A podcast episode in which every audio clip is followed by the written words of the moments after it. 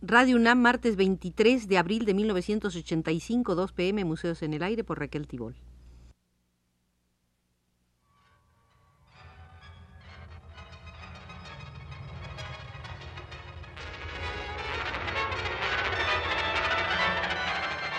Museos en el Aire.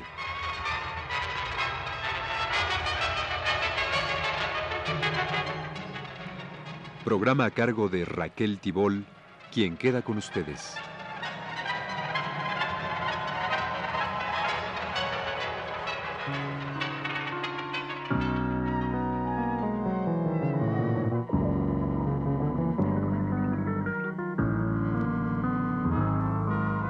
Segunda visita segunda al Museo de don Hermenegildo Bustos, el pintor guanajuatense de Purísima del Rincón.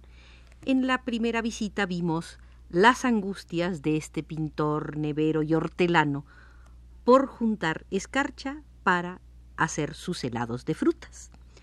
Fuera de la temporada de nieve había que cambiar de giro en los negocios y ocuparse de otros menesteres por lo apuntado en el calendario de Hermenegildo, pareciera éste haber formado un fondo de objetos que prestaba en renta.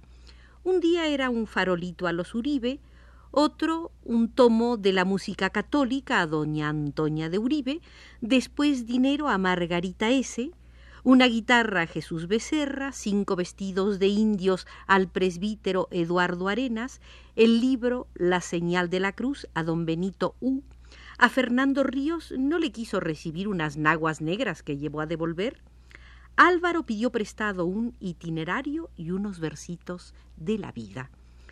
También le dejaban prendas en empeño, como lo prueba la anotación del 23 de mayo, donde dice haber entregado gratis sin dinero el machete que S.A. tenía empeñado hacía tiempo por la cantidad de una cruz y tres puntitos en diagonal de izquierda a derecha. Según se lo encargaran, hacía cajones de muerto, lápidas, ramos de flores, pepenaba jitomates, ejotes, hierba piojera, aguacates, elotes. Uno era el pago por el corte y otro por el corte y acarreo. Confeccionaba banderas bordadas, pintaba muebles, ponía vigas a los techos, sembraba maíz, cuidaba magueyes, y día hubo en que se dio un machetazo en el dedo gordo del pie y en otra oportunidad fue tanto el trabajo en el magueyal que debió ayudarse con dos peones. Por arreglar magueyes llegó a cobrar doce reales por docena, y el 2 de noviembre apuntaba en clave la cantidad que le dio el señor cura don Francisco Porres por haberle llevado un estandarte. A Margarita S. le cobró una rayita horizontal con dos puntos arriba y dos abajo en diagonal por hacer un toque de tambor en Semana Santa. Lo memorioso le venía a Hermenegildo de su padre, el campanero José María Bustos, de quien alguien en Purísima guardó unas páginas escritas con bella caligrafía y estilo circunspecto, que también llegaron a manos del escritor Francisco Orozco Muñoz, y después de la muerte de éste por compra al Instituto Nacional de Bellas Artes. Datos históricos, familiares, comunitarios, de un rincón de México hacia la cuarta década del siglo XIX. Tienen título y firma con elegante rúbrica culebreada y unos dibujos hechos al desgaire, aunque los del reverso de la hoja escrita el 17 de enero de 1839 parecieran ejercicios para representar el ojo humano. Notas solemnes de un hombre devoto familiarizado con el lenguaje de los registros eclesiásticos. Contienen genealogía y situación del país. Seguramente fueron escritas mucho después de ocurridos los hechos que relatan.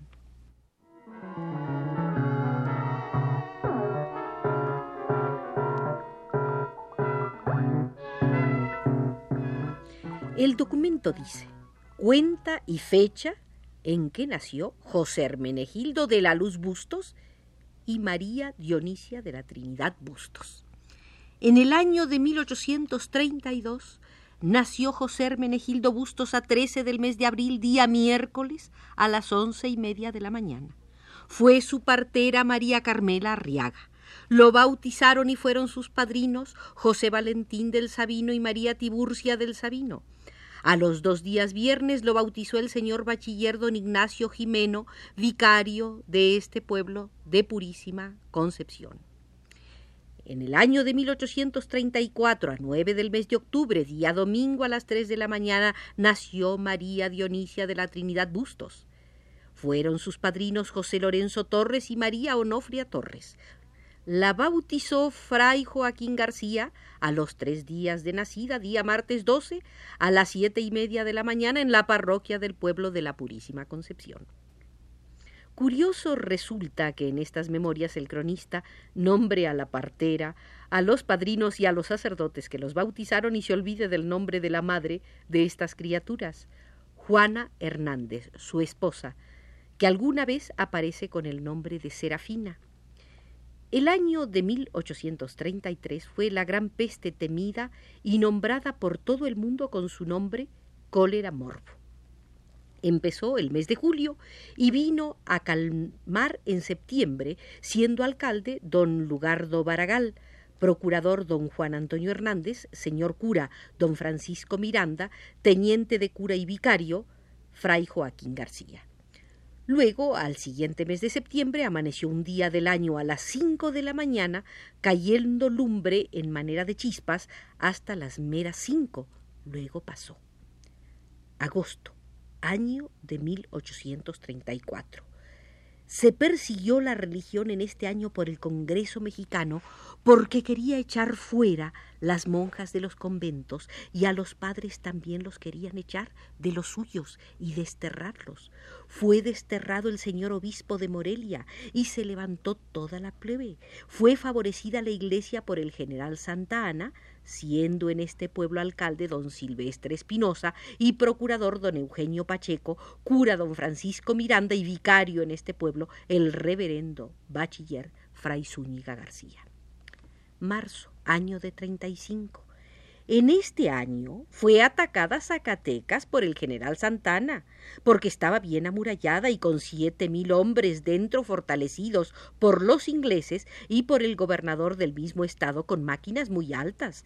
Y vino el general Santana desde México con cinco mil hombres y en veinticuatro horas después de ocho días fue suya Zacatecas.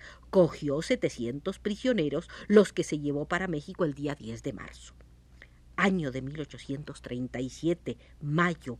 En el año de 1837, miércoles 31 de mayo, a las dos y media de la mañana murió nuestro señor cura bachiller, don Francisco Miranda, en la ciudad de San Sebastián de León, cura propio de estos dos pueblos, el primero el pueblo de San Francisco, segundo pueblo de la Peña del Rincón, teniendo de vicarios en el pueblo de San Francisco al bachiller don Miguel Mendoza y al bachiller don Ángel Ramírez, y en este pueblo de Peña al señor bachiller don Martín Vela, siendo alcalde de este pueblo el señor Mariano Quesada, procurador don Eduviges Mendoza, sacristán José María Hernández, campanero José María Bustos y notario José Juan Martín López.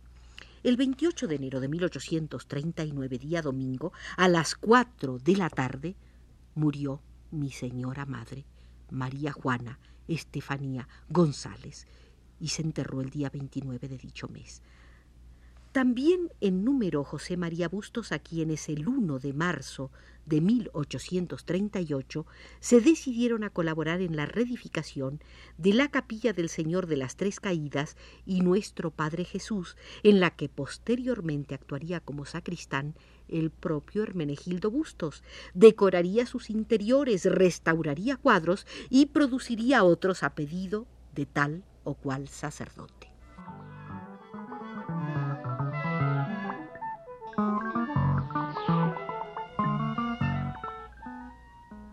Ya tenía Bustos una producción pictórica considerable cuando en el año de 1860 el doctor José Guadalupe Romero, canónigo de la Catedral de Michoacán, como socio de número presentó a la Sociedad Mexicana de Geografía y Estadística, fundada en la Ciudad de México el mes de abril de 1833, unas noticias para formar la historia y la estadística del Obispado de Michoacán. Entre esas noticias están las referidas a los pueblos del Rincón de León, y dicen así. A distancia de cinco leguas de la ciudad de León entre sur y poniente, se hallan situadas dos congregaciones que se fundaron por los años de 1603. La primera se llama San Francisco del Rincón y la segunda Purísima del Rincón. Fueron reunidas en virtud de la cédula de congregaciones. Por algunos años dependieron del curato de León hasta el de 1690, en que el diocesano las erigió en curato secular. Cuando la mayor parte de los habitantes eran indios tarascos y otomíes, el beneficio se daba a un eclesiástico que poseyera ambos idiomas. La cabecera se fijó en el pueblo de San Francisco, donde está la iglesia parroquial. Esta es amplia, sólida y de mala construcción arquitectónica, de bóveda y está dedicada a San Francisco de Asís. Tiene tres cofradías y confraternidad de vela perpetua. El pueblo de San Francisco es pequeño, tiene una plaza fea, pocas casas decentes y una población de dos mil habitantes. El cura, tres vicarios y un sacristán mayor administran la parroquia. Uno de los ministros reside en el pueblo de la Purísima. El hospital y una capilla miserable de los indios son las únicas iglesias donde se celebra misa, a más del templo parroquial. El camposanto es pobre, pero aseado. El pueblo de Purísima dista media legua de San Francisco. Tiene una iglesia pequeña, techada de vigas, dedicada a la Santísima Virgen. Desde la independencia hasta hoy ha crecido notablemente este pueblo en sus fincas urbanas y vecindarias. Tiene mucho comercio, una regular plaza, bastantes edificios de buena construcción y cerca de seis mil habitantes. Dependen de este curato las pingües haciendas de Cañada de Negros, Peñuelas, San Cristóbal y algunas otras que tienen capillas habilitadas para la celebración de los divinos oficios. El curato linda con los de León, Silao, Piedra Gorda y con los de Jalpa y Adobes, que pertenecen al obispado de Guadalajara.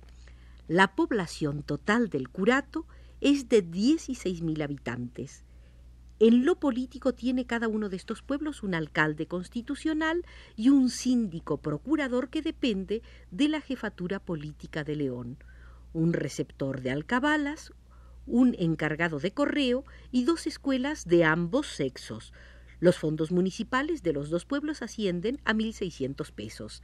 La área del curato se calcula en 53 leguas cuadradas.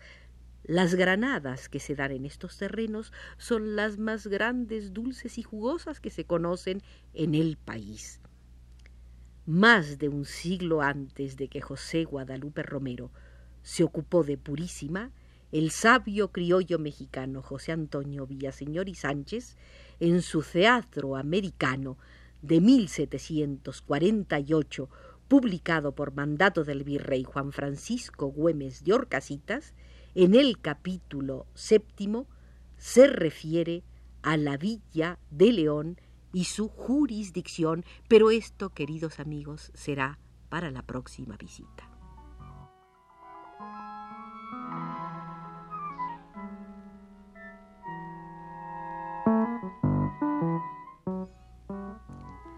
Ha terminado nuestra segunda visita, segunda al Museo de Hermenegildo Bustos. Nos acompañó desde los controles el técnico, esmerado amigo Arturo Garro.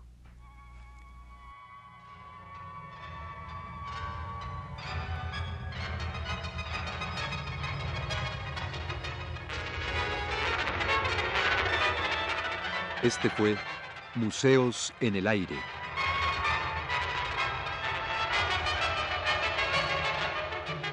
El programa de Raquel Tibol que se transmite todos los martes a las 14 horas.